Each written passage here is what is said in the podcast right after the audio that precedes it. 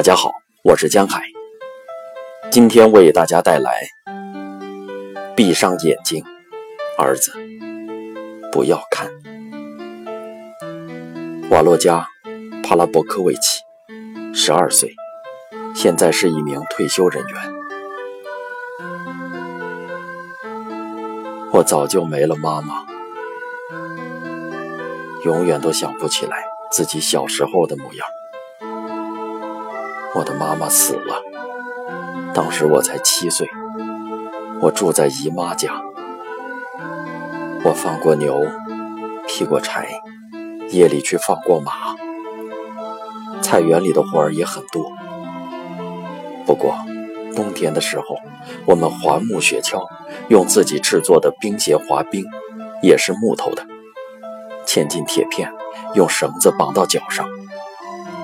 我们穿着用板子或是破木桶的铜板做成的滑雪板，都是我给自己做的。到现在我都记得，我穿上了第一双属于自己的鞋子，是父亲给我买的。当穿着它们在森林里被树枝刮破，我是多么的伤心呢！我很心疼，想。还不如割破我的脚呢，最好让鞋子能完好无损。我就是穿着这双鞋子，跟父亲从奥尔沙出发的。当时德国人的飞机正在轰炸城市，在郊外，他们用疯狂的炮火向我们射击，人们倒在地上，倒在沙土中。草丛里，闭上眼睛，儿子，不要看。父亲要求我，我害怕的望着天空，天空因为飞机变成了黑色，而地上到处躺满了被打死的人。飞机飞得很低，父亲也倒下了。没有爬起来，我坐在他身边。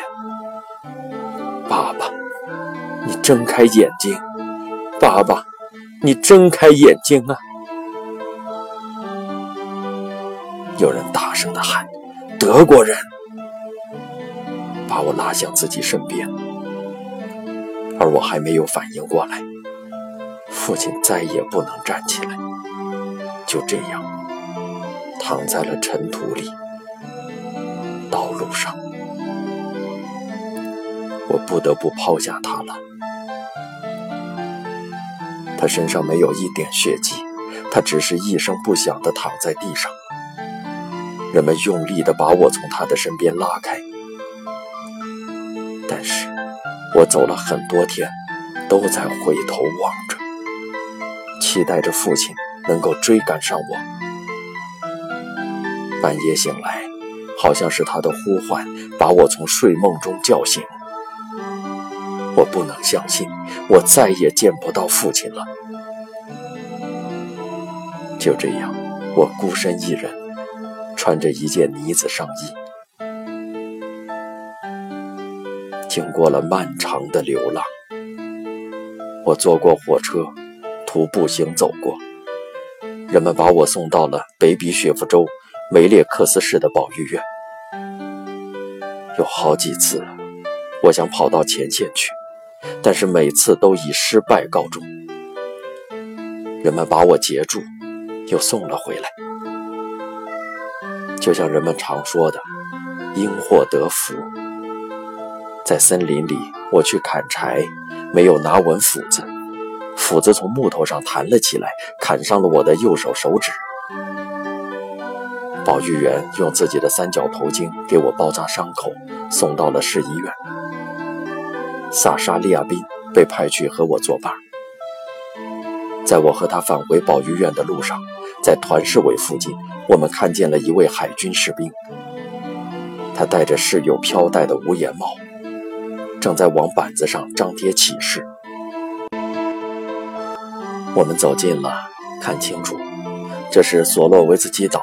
少年水兵训练学校征兵的布告，少年水兵训练学校只招收志愿兵，所有费用都由海军和保育院出。好像现在都能听到这个海员说的话：“嘿，你们想当海军吗？”我们回答他：“我们是从保育院来的。”那你们去市委填写个申请吧。那一刻，我们欣喜若狂，无法用语言表达。这可是通往前线最直接的道路啊！本来我已经对替父亲报仇不抱任何希望了，看来我还来得及参战。我们走进团市委，填写了申请书。过了几天。我们去参加体检，征兵委员会的一个人看了看我，说：“他太瘦，太小了。”而另外一个人穿着一身军装，叹息着说：“没关系，他会长个儿的。”给我们换了衣服，好不容易才找到合适的号码。我打量着镜子里的自己。穿着海军军装，戴着无檐帽，简直幸福极了。又过了几个昼夜，我们坐上船，驶向了索洛维茨基岛。一切都是新的，让人不太习惯。蔚蓝色的夜晚，站在甲板上，船员们赶我们回去睡觉。孩子们，快回船舱里，那里暖和。大清早，我们就看到了在阳光下闪烁的修道院，镀了一层金色的森林。这就是索洛维茨基群岛，在这里开办了我国第一家海军少年水兵训练学校。但是，在上课前，我们首先需要参加学校的建设，更确切地说，是挖窑洞。索洛维茨基的土地。到处都是石头，我们的锯子、斧子、铁锹都不够用。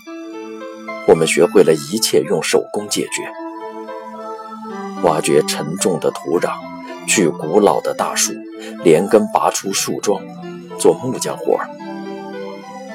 工作完后，我们回到冰冷的帐篷里休息，没有被褥，只有床垫和枕头，里面塞的是草。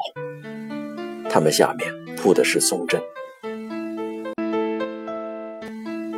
我们身上盖的是桌布，我们都是自己洗衣服，用飘着冰块的冷水。